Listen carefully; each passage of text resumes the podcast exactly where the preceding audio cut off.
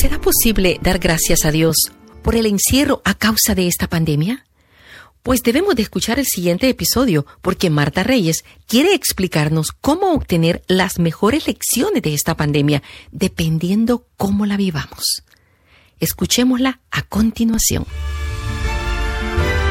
Bienvenidos a compartir este espacio con María Hilda González Flamenco, tu servidora para acompañarte en la búsqueda de vivir una vida en plenitud.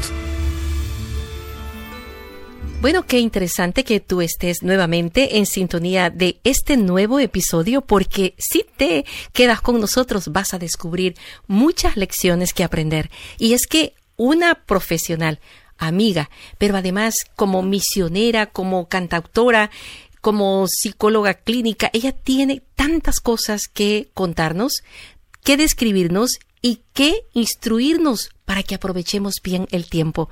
Imagínate, Dios es un Padre bueno, pero también es maestro, es guía. Él tiene sus propios maestros que los manda a domicilio. Hoy está contigo nada menos que Martita Reyes. Hola, ¿cómo estás Martita? Bienvenida.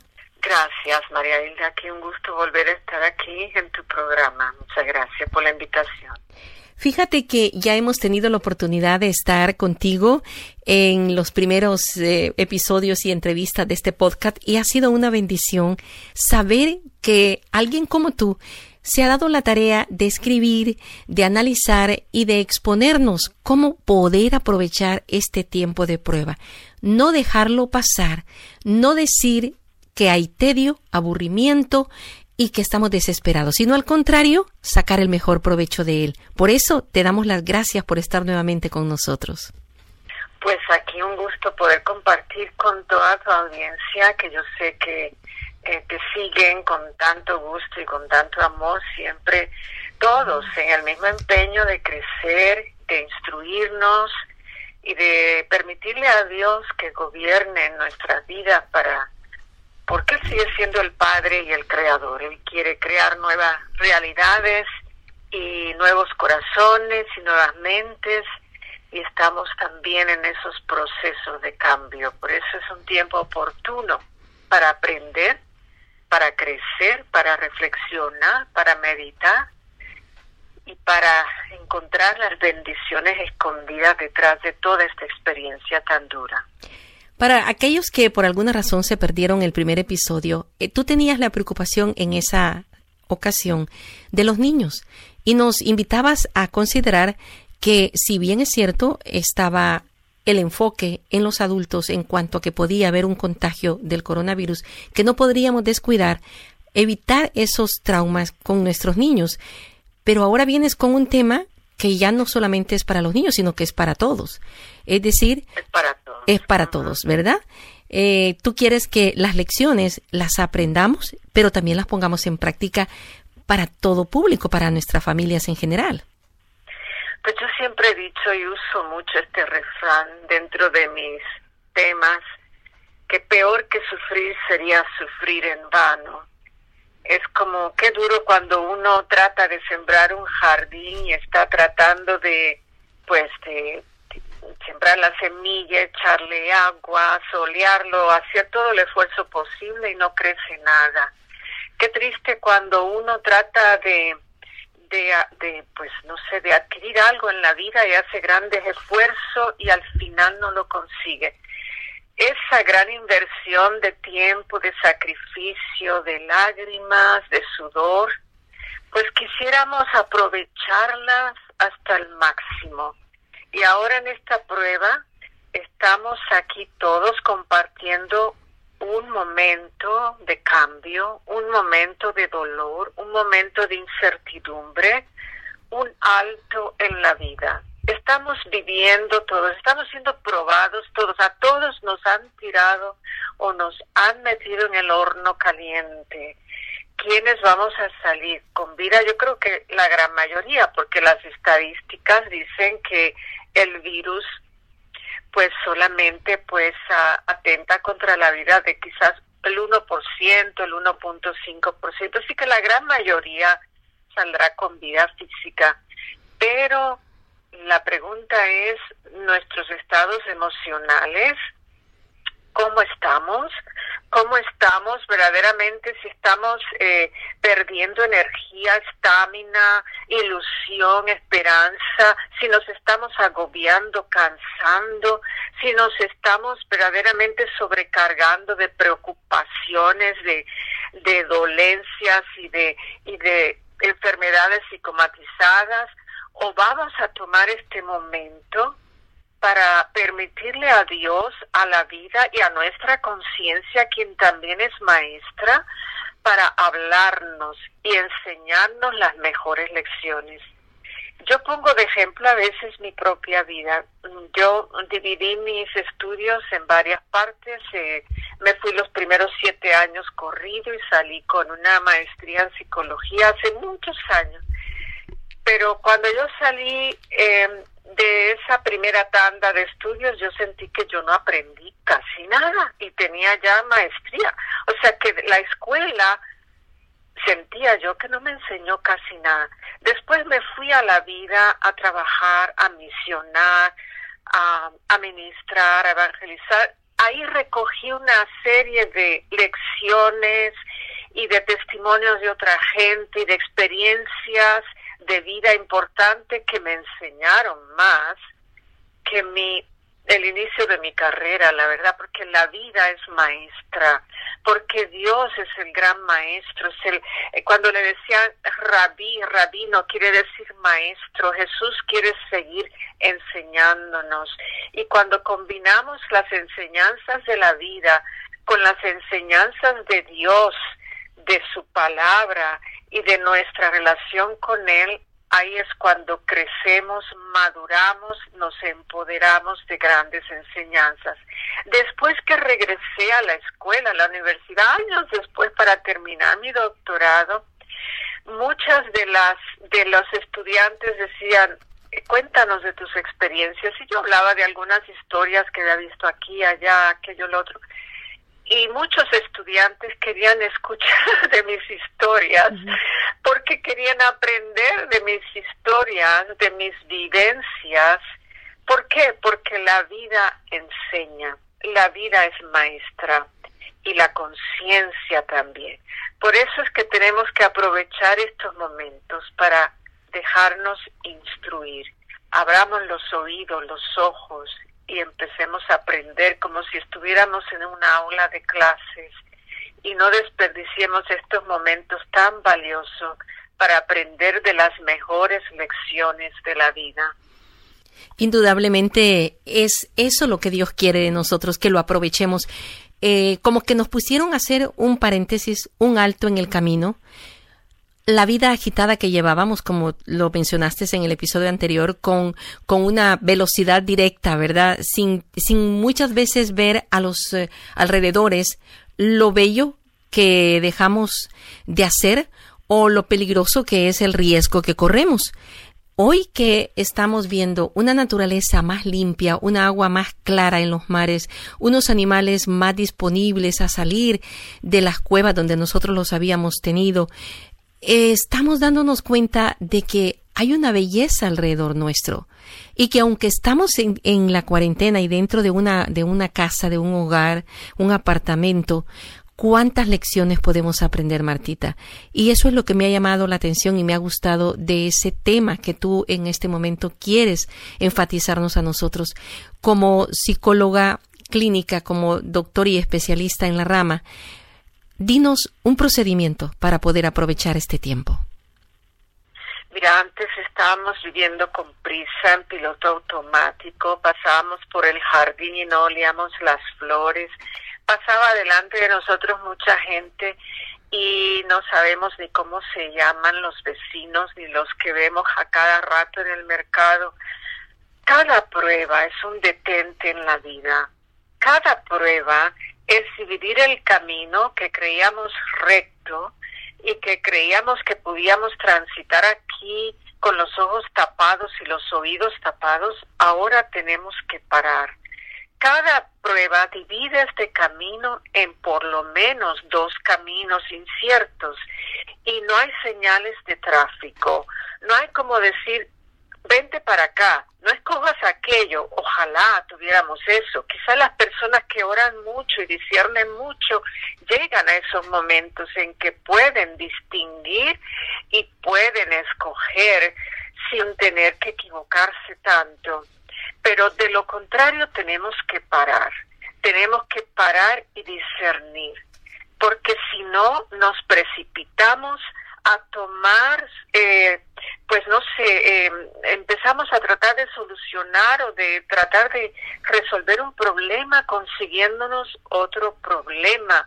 Eh, tratamos de, de acelerarnos porque queremos el atajo, el atrecho, la pastilla mágica, la solución fácil, en vez de parar, calmarnos, reflexionar, meditar, discernir de lo contrario, podemos errar muy fácilmente porque en la confusión del momento, en el miedo del momento, el susto, la algarabía de afuera, eh, la histeria colectiva del mundo entero y los números que nos están bombardeando cada segundo como van subiendo, como van subiendo. Nunca antes en ninguna pandemia o ninguna ninguna cosa de esta nos estaban reportando el momento como nos lo están reportando en estos tiempos. Ahora nos ponen una pantalla dividida con números que van en aumento todo el tiempo y en cada país, y en cada ciudad y cuántos muertos y cuántos contagiados.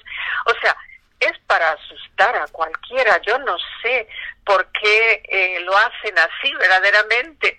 Deberían de tener más cuidado con nuestras mentes y la fragilidad de nuestros corazones, porque hay gente muy sugestionable y gente que va a ser muy afectada emocionalmente por todo esto. Pero de lo contrario, la primera enseñanza es alto, alto. Vamos a hablar, como dice un salmo, alma mía, conversa conmigo, alma mía. O sea, es alguien hablando con su corazón y su alma, alguien hablando con su interior, porque es tiempo de reflexionar, de hablar con nosotros mismos.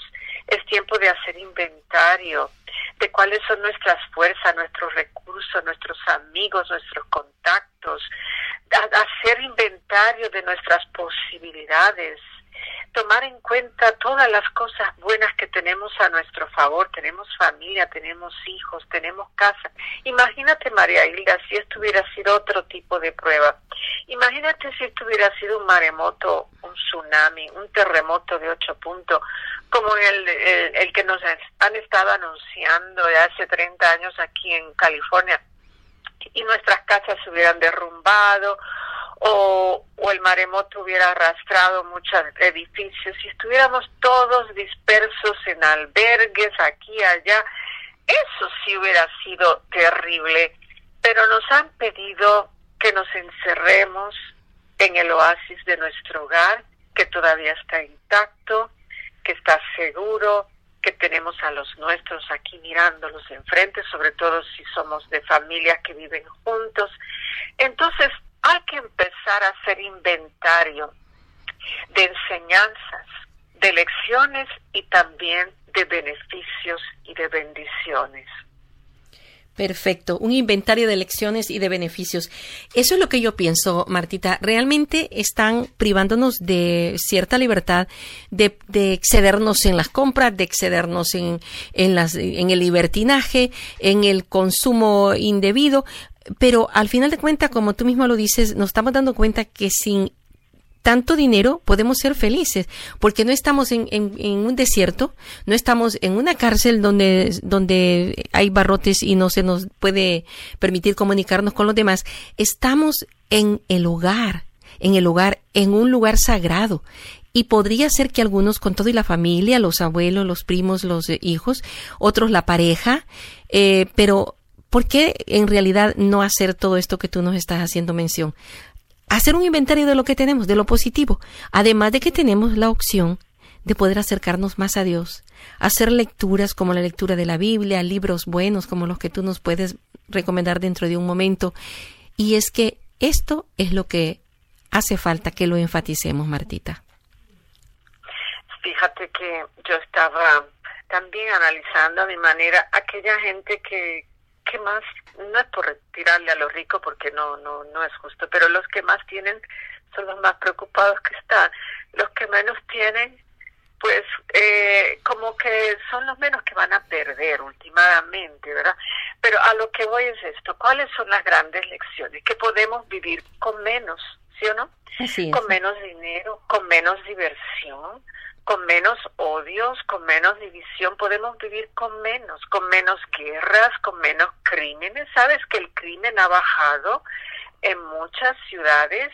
Ha bajado más del 80%. Bendito Dios. Con menos egoísmos, con menos violencia, con menos sentido de acaparamiento o merecimiento. Pero no podemos vivir sin más, sin más conexiones emocionales. No podemos vivir sin más fe, sin más esperanza, sin más fuerza o resiliencia.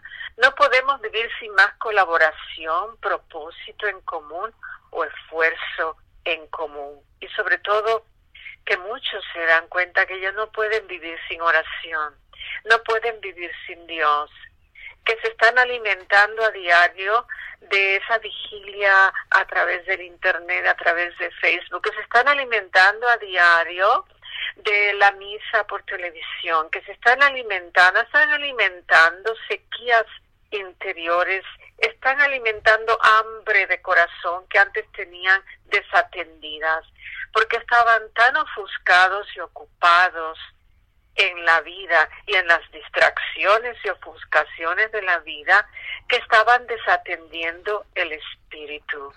Y cuando nos azotan y, y nos prueban y nos tumban y nos dejan y nos abandonan cuando el cuerpo no da más y aun cuando la mente no da más, ahí, aquí, que nos rescata es el espíritu, es el alma, es el alma conectada a lo bueno de la vida, es el alma conectada a lo bueno de Dios, es el alma con sus virtudes y facultades especiales la que saca la fuerza de lo más profundo de adentro y otra vez la vida.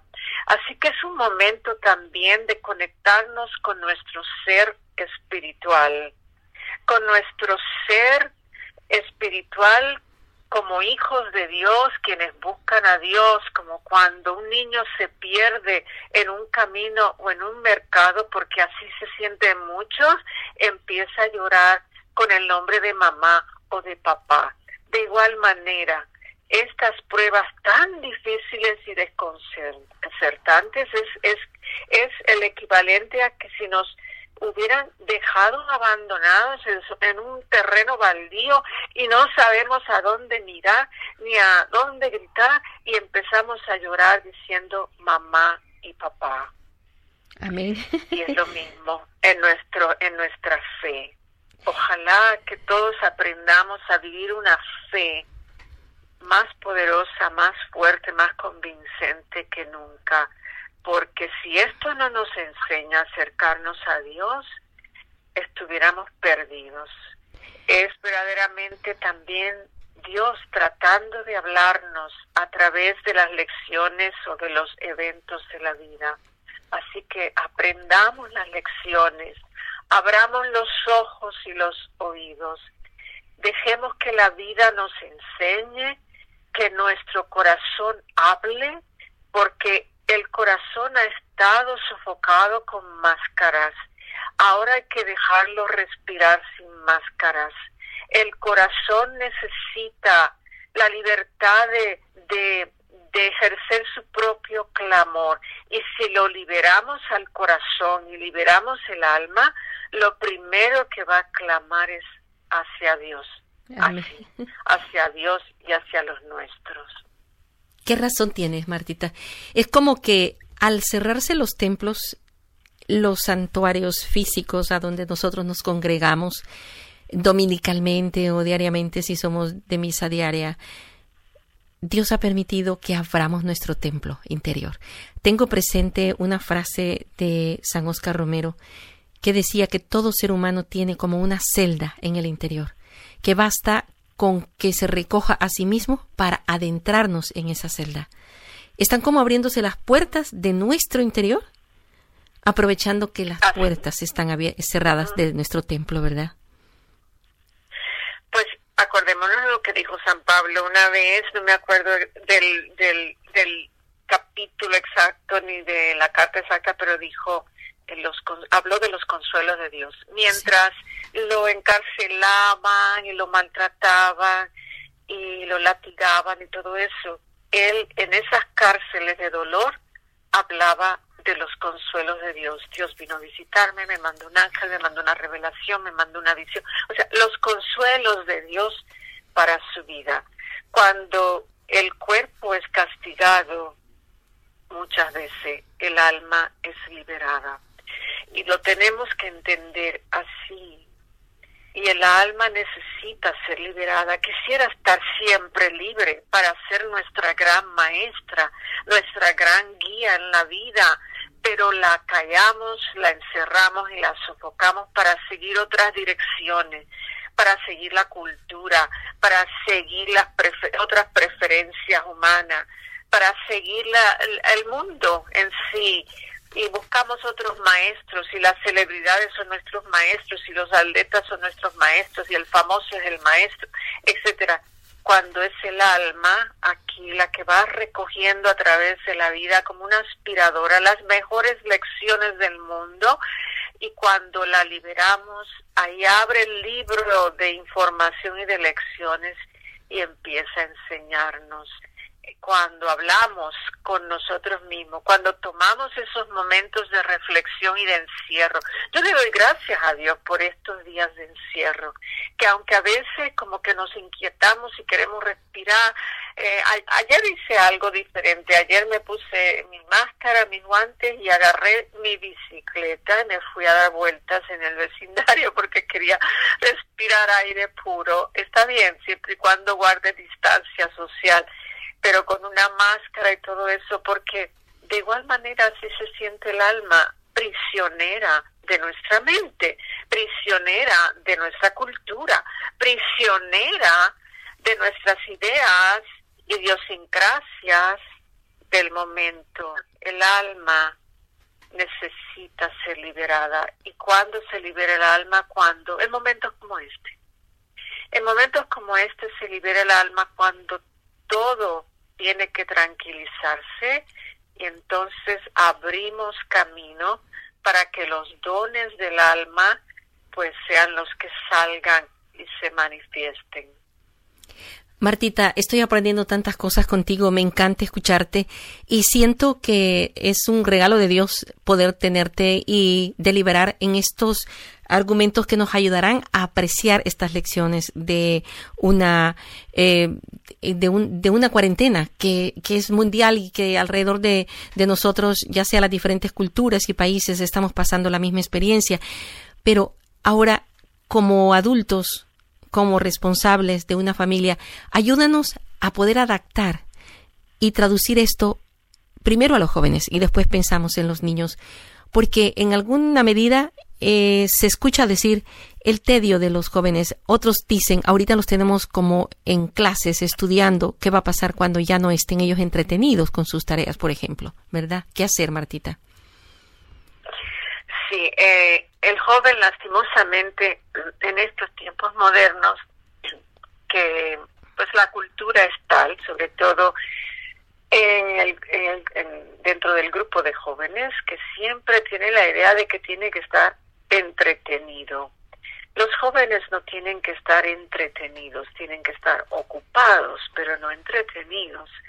Entonces, aquí hay que empezar a hacer una lista de labores en la casa para que podamos asignar labores y algunos dirán, ay, a mí no me gusta esto, de, no, yo no quiero hacer eso, yo nunca he hecho eso, pero vamos a tener que aquí los padres ejercer este cierta autoridad moral poner un orden jerárquico en nuestra casa donde a los padres se les obedece, se les sigue y tenemos que empezar a, asignar labores. Por ejemplo, tal día le toca a alguien ayudar en la cocina, tal día a alguien le toca ayudar con la, con la ropa, tal día le toca a alguien eh, ayudar a tal cosa, ¿no? O ayudar con las con las tareas de los hermanitos menores o lo que sea. Empezar a asignar labores. La mente de los jóvenes tiene que estar ocupada, no entretenida.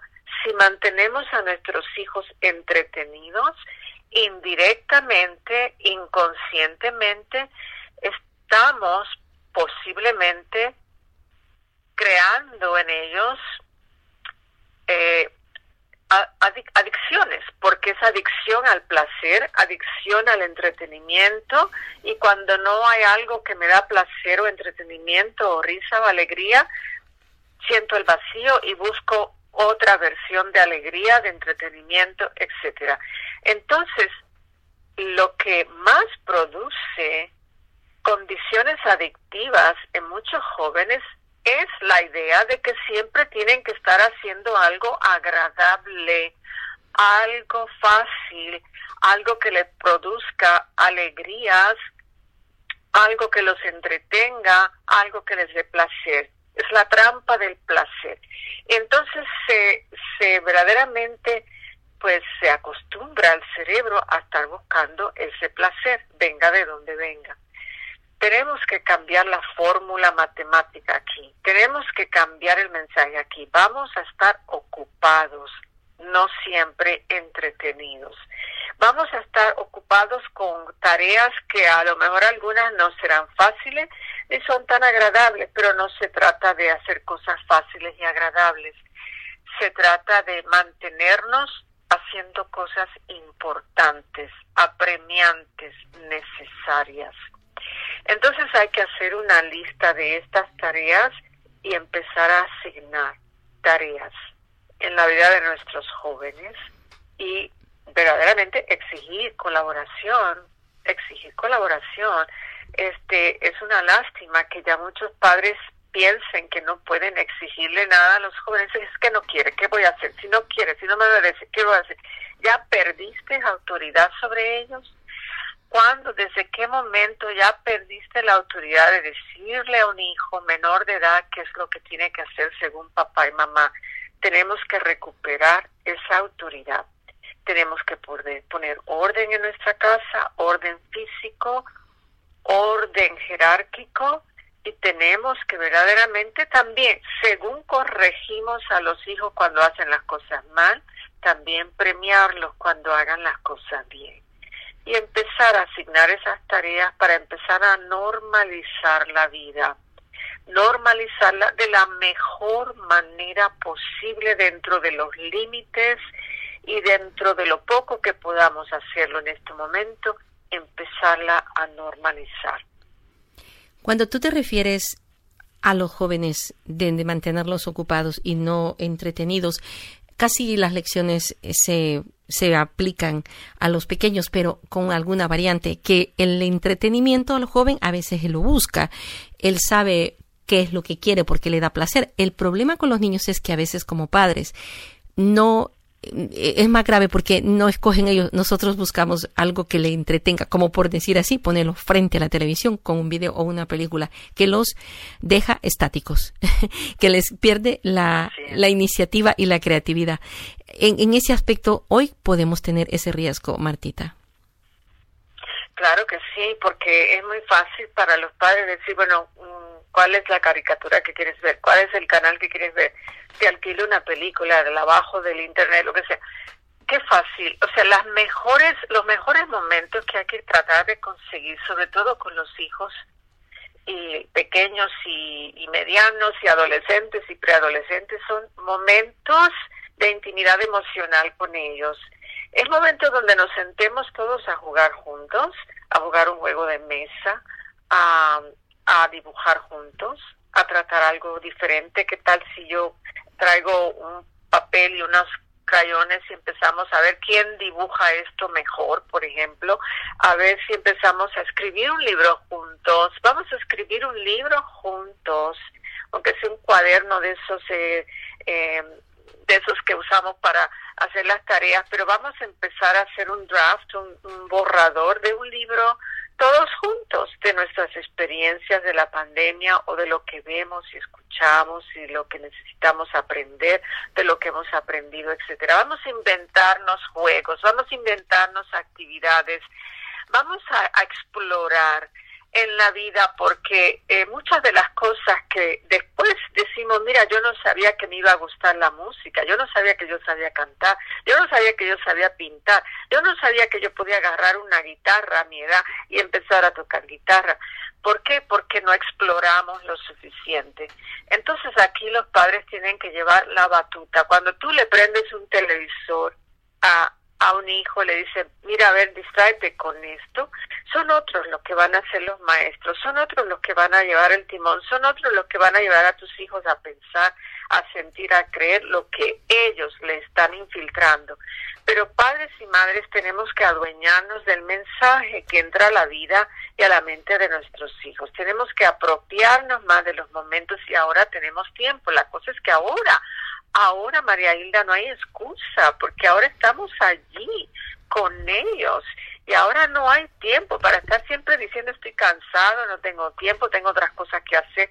Ahora es cuando verdaderamente debemos de reorganizarnos como padres, de reconectarnos, reconectarnos más que nunca en esta conexión parental, de hablar y conversar más que nunca y de crear ideas nuevas juntos crear juegos nuevos juntos, actividades juntas, pedirle opinión a todos, hacer que todos hablen, converse, sin criticar a nadie, pero siempre tomando en cuenta las ideas de todos. Ahora tenemos el tiempo y es el momento más preciado para darle un giro a lo que fueron nuestras conversaciones y nuestras relaciones antes de la pandemia y un tiempo como para decir, no voy a echarle la culpa a otro, aquí están en mis manos ahora mis hijos. ahora soy yo, ahora soy yo quien, quien me encargo, ¿verdad?, de, de ayudarlos. Como que, que en parte, y esa, esa parte positiva, debemos ya de darle gracias al Señor, porque cuánto tiempo hemos descuidado la familia, a los nuestros. Vaya, por ejemplo, en tu caso particular tienes ahora tiempo para dedicarle a tu madrecita, ¿no? Ya 91 años, que está de vida, pero que la tienes, qué regalo. En mi caso particular, yo ando como ángel del farolito de una casa a otra ayudando a mis hijos, a mis nietos, el sembrador. Ahora me recoge con mi esposo y y a darme cuenta que también a él lo puedo atender, con él puedo compartir.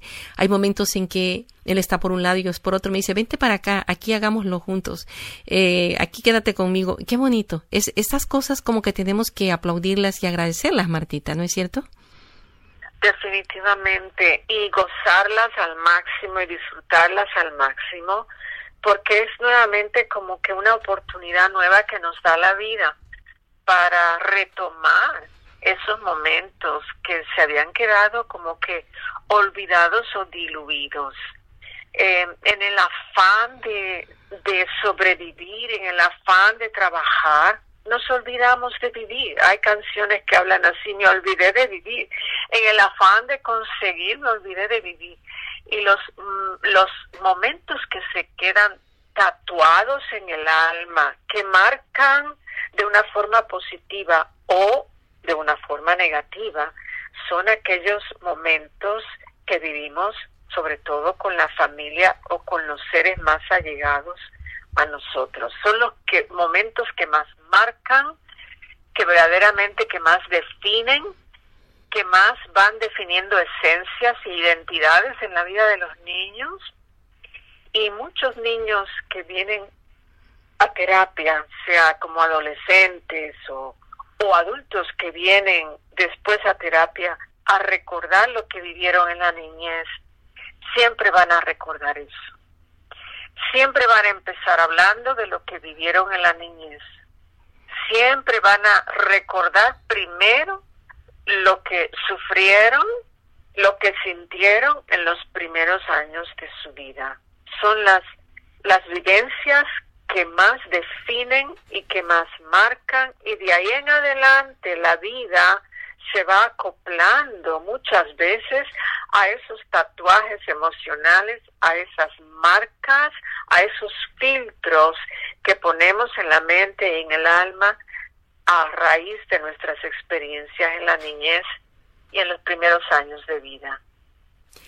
Yo quisiera aprovechar que tenemos a Martita con nosotros porque con lo que ella ha escrito y en relación a la familia y a los niños en especial, quiero que pensemos en un momento y que también nos fijemos en cómo liberar hogares que en este momento, en esta prueba, están siendo eh, víctimas de violencia o padres que no se han puesto de acuerdo. Me da tristeza saber que dicen que en algunos lugares se ha incrementado el porcentaje de divorcios, Martita. Esto también es preocupante, ¿no es verdad? Sí, eh, 35% ha aumentado la violencia doméstica pero son casos usualmente que donde ya existía, donde ya existía no es que de momento sea una novedad en algunos sitios nuevos, sino donde ya existía la violencia doméstica o donde ya existía la adicción o el alcoholismo, esta, estos malestares, estas condiciones inapropiadas o conductas dañinas se han ido aumentando. Y eso es muy triste, y eso es porque estas personas verdaderamente no saben vivir en, en, esas nuevas realidades y a lo mejor por eso es que se intoxican, porque no pueden lidiar con la realidad. De pronto le cambian la realidad que tenía a otra peor, pues con más razón se están intoxicando, con más razón se están alcoholizando, porque son personas que en un momento en su vida perdieron la habilidad de lidiar con la realidad y la droga y el alcohol o, su manera de vivir, su disfuncionalismo, es como una realidad alternativa. Una realidad alternativa es meterse en otra burbuja, es diseñarse la vida a fuerzas de otra manera, porque perdieron la capacidad de lidiar con la realidad. Entonces, esto hay que atenderlo y por bendición se han abierto caminos, se han abierto posibilidades para hacer terapias por teleconferencia, por Skype. Antes eso no era tan permitido, pero ahora eh, se ha cambiado eso para que sí podamos eh, ir donde un psicólogo, donde un consejero matrimonial, donde las líneas de 800 que las pueden conseguir en el Internet si el caso es eh, alcoholismo, si el caso es violencia doméstica, si el caso es tendencia a suicidio. hay números 800 en todo el país con consejeros bilingües 24 horas al día atendiendo a personas con una necesidad inmediata. Hay muchos recursos no hay excusa para no buscar ayuda. Así que el encierro no quiere decir que estamos verdaderamente incomunicados con la vida. Gracias a Dios tenemos el Internet. Para eso bueno el Internet. Antes como que producía eh, mucha consternación de que mis hijos se van a dañar con lo que ven en el Internet, pero ahora por lo menos estamos aprovechando lo bueno del Internet que es para instruirnos, para apoyarnos, para conectarnos más con otras personas, con otros recursos, con otras posibilidades. Hay muchos recursos en el Internet, en YouTube, en clases, eh, solo con poner ahí ayuda para mujeres en violencia doméstica, ayuda para hombres para controlar su ira, ayuda para problemas de alcohol, y salen cientos y cientos de posibilidades somos responsables de cómo vivimos y cómo hacemos que otros vivan, sobre todo si están en nuestra órbita personal. Así que todos tenemos que responsabilizarnos con cambiar, con ayudarnos y no podemos ahora decir, decir, bueno, gracias a la pandemia yo estoy viviendo más, gracias a la pandemia tú, me exasperas más o yo no quiero vivir contigo o ya me, me sofoca esta casa, me asfixia vivir aquí. No podemos ser tan irresponsables de pensar así, hablar así, herir así y de, y de actuar así. Tenemos que sentir la responsabilidad de buscar ayuda. Y en, la, en el caso particular con tu asociación y servicio misionero, eh, si alguien quisiese eh, tu, tu ayuda, Martita, en línea en estas circunstancias, ¿a dónde y cómo poder lograrte?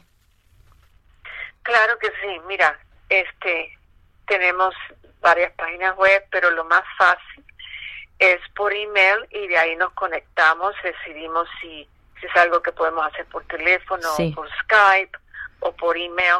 Eh, el, el email es muy fácil, mi correo electrónico marta arroba martareyes.com. Cada vez que escriban Marta le ponen la H entre la Marta TH, ¿no?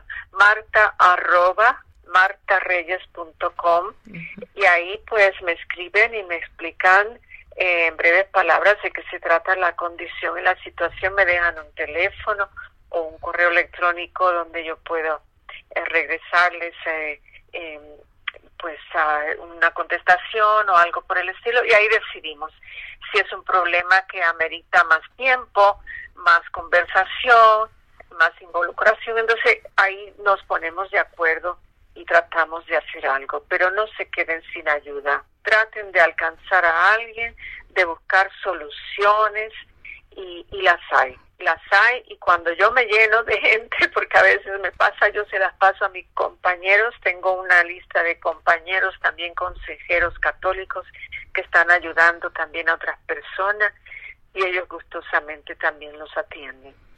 Sí, idealmente, pues si se trata de una persona como tú, como ese grupo de apoyo que tienes, mucho mejor, porque sabemos que van eh, directamente, pues, con conciencia, ¿verdad?, en cuanto a ayudar eh, y comprometerlos también en alrededor de la fe, ¿verdad? Para que sea más, más seguro. Así mismo, sí. Eh, pues fíjate, Martita, que yo quisiera eh, que nos hicieras como una síntesis. me encantó escuchar algo que tú dices. ¿Por qué no preguntarnos cómo éramos antes de la pandemia? ya en y después cómo, cómo vamos a resultar, ¿no? En nuestro diario o en nuestras síntesis de vida que vamos haciendo, cómo podemos irnos preparando para que, además esto no termina ahorita, según nos dicen, ¿no? Entonces, el mejor provecho que podemos sacar, además de tener una metodología como tú nos has ido guiando, pues irnos también considerando en los resultados. Dicen que, que el que va a estudiar una carrera o el que va a hacer una competencia eh, visualiza el momento de la entrega del premio, ¿no? ¿Qué quisiera, ¿A qué quisiéramos llegar? ¿A dónde queremos llegar nosotros? ¿Qué queremos lograr? Ayúdanos, Martita. Pues hay, hay muchas enseñanzas, pero entre esa, entre esas podemos decir, como ya habíamos dicho, María Hilda, es ser ese inventario de las cosas que podemos retomar porque valen la pena reiniciarlas, resetting, reiniciarlas y otras que verdaderamente no valían la pena, que estábamos perdiendo en tiempo con locura y media, perdiendo el tiempo con, con verdaderamente con cosas que, que no llenan el corazón o que no le añaden eh, legitimidad a la vida. Las pruebas despiertan nostalgias y empezamos a querer lo que habíamos abandonado, desperdiciado o malgastado. Ahora es tiempo de decir, ya no voy a malgastar en esto, ya voy a aprovechar más el tiempo en aquello, ya verdaderamente voy a asegurarme que voy a tener mis ahorritos por lo menos por tres o cuatro meses por si sucede otra cosa. Voy a verdaderamente no, no desperdiciar energías ni salud, porque cuando la persona está saludable, es eh, su sistema inmunológico está más preparado para enfrentar eh, esta pandemia o cualquier otra. Entonces, tenemos que verdaderamente hacer ese inventario.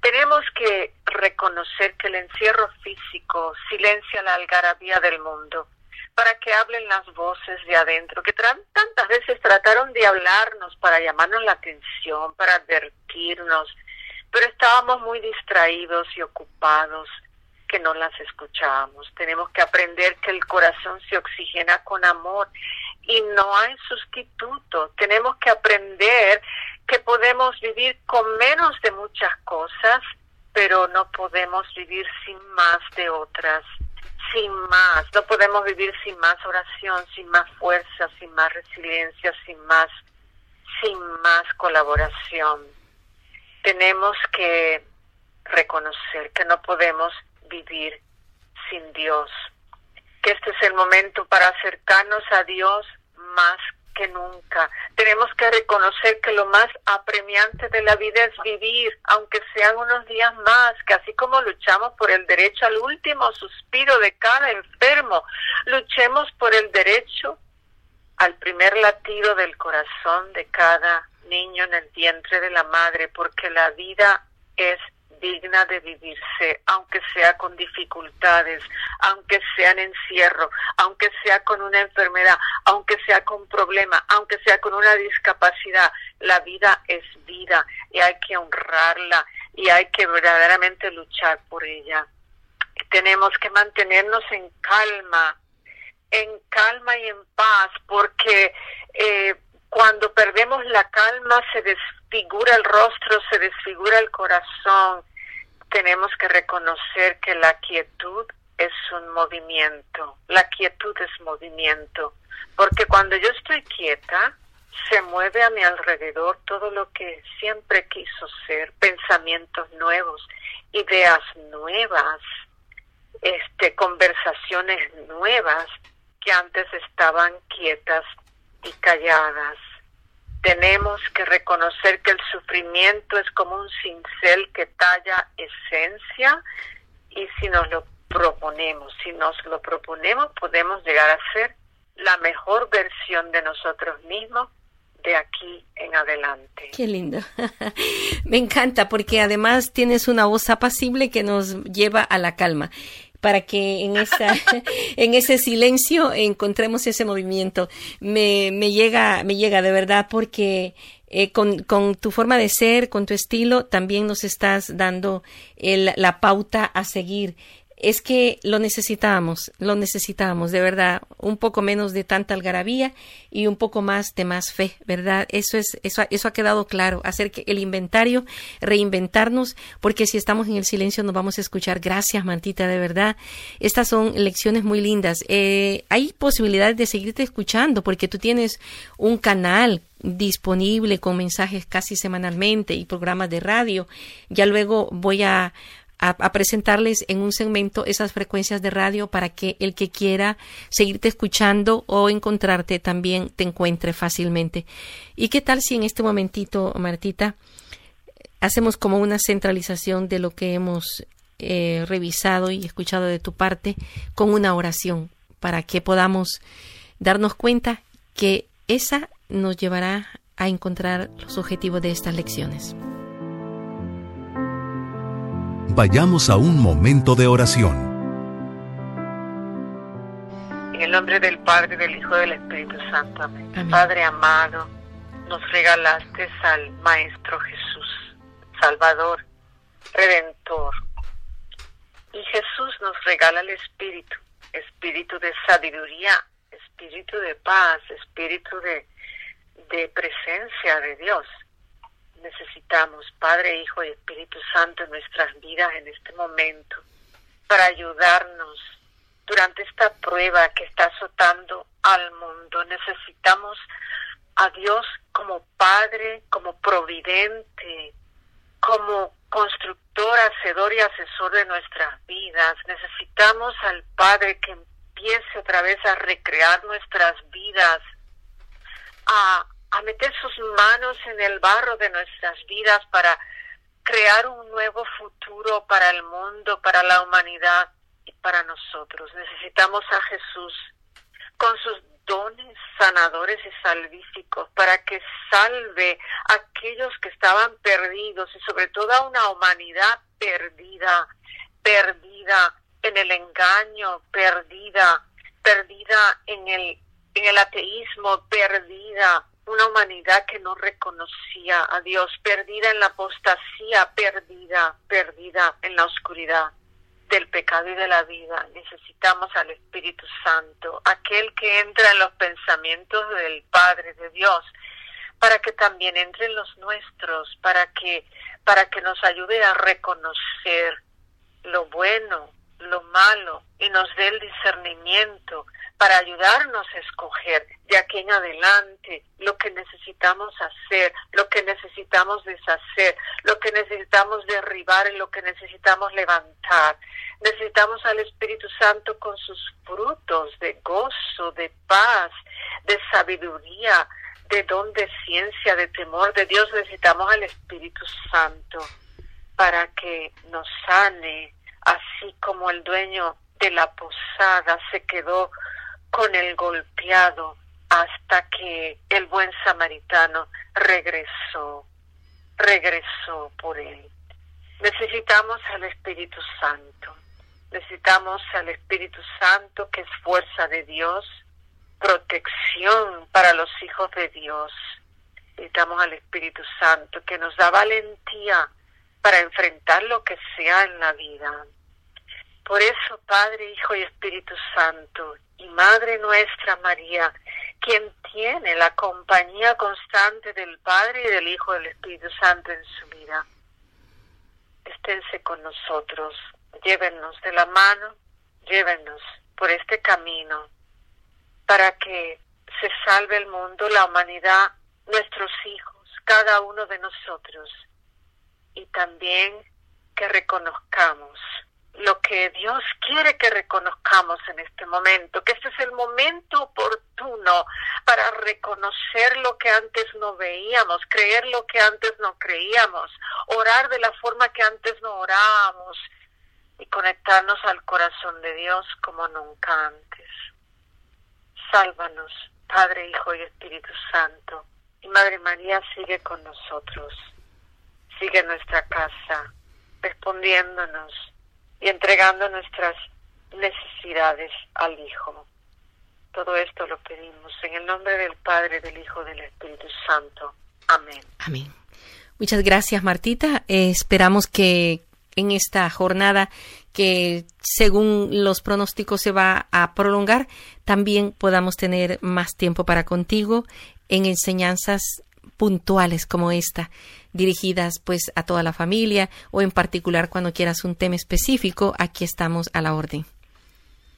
Claro que sí, María Isla, gracias a ti y gracias a tu audiencia y gracias por todo lo que tú colaboras en este mundo de hoy, sobre todo entre los hispanos católicos. Gracias, que Dios te bendiga. Igualmente, Martita, a ti y a tu familia.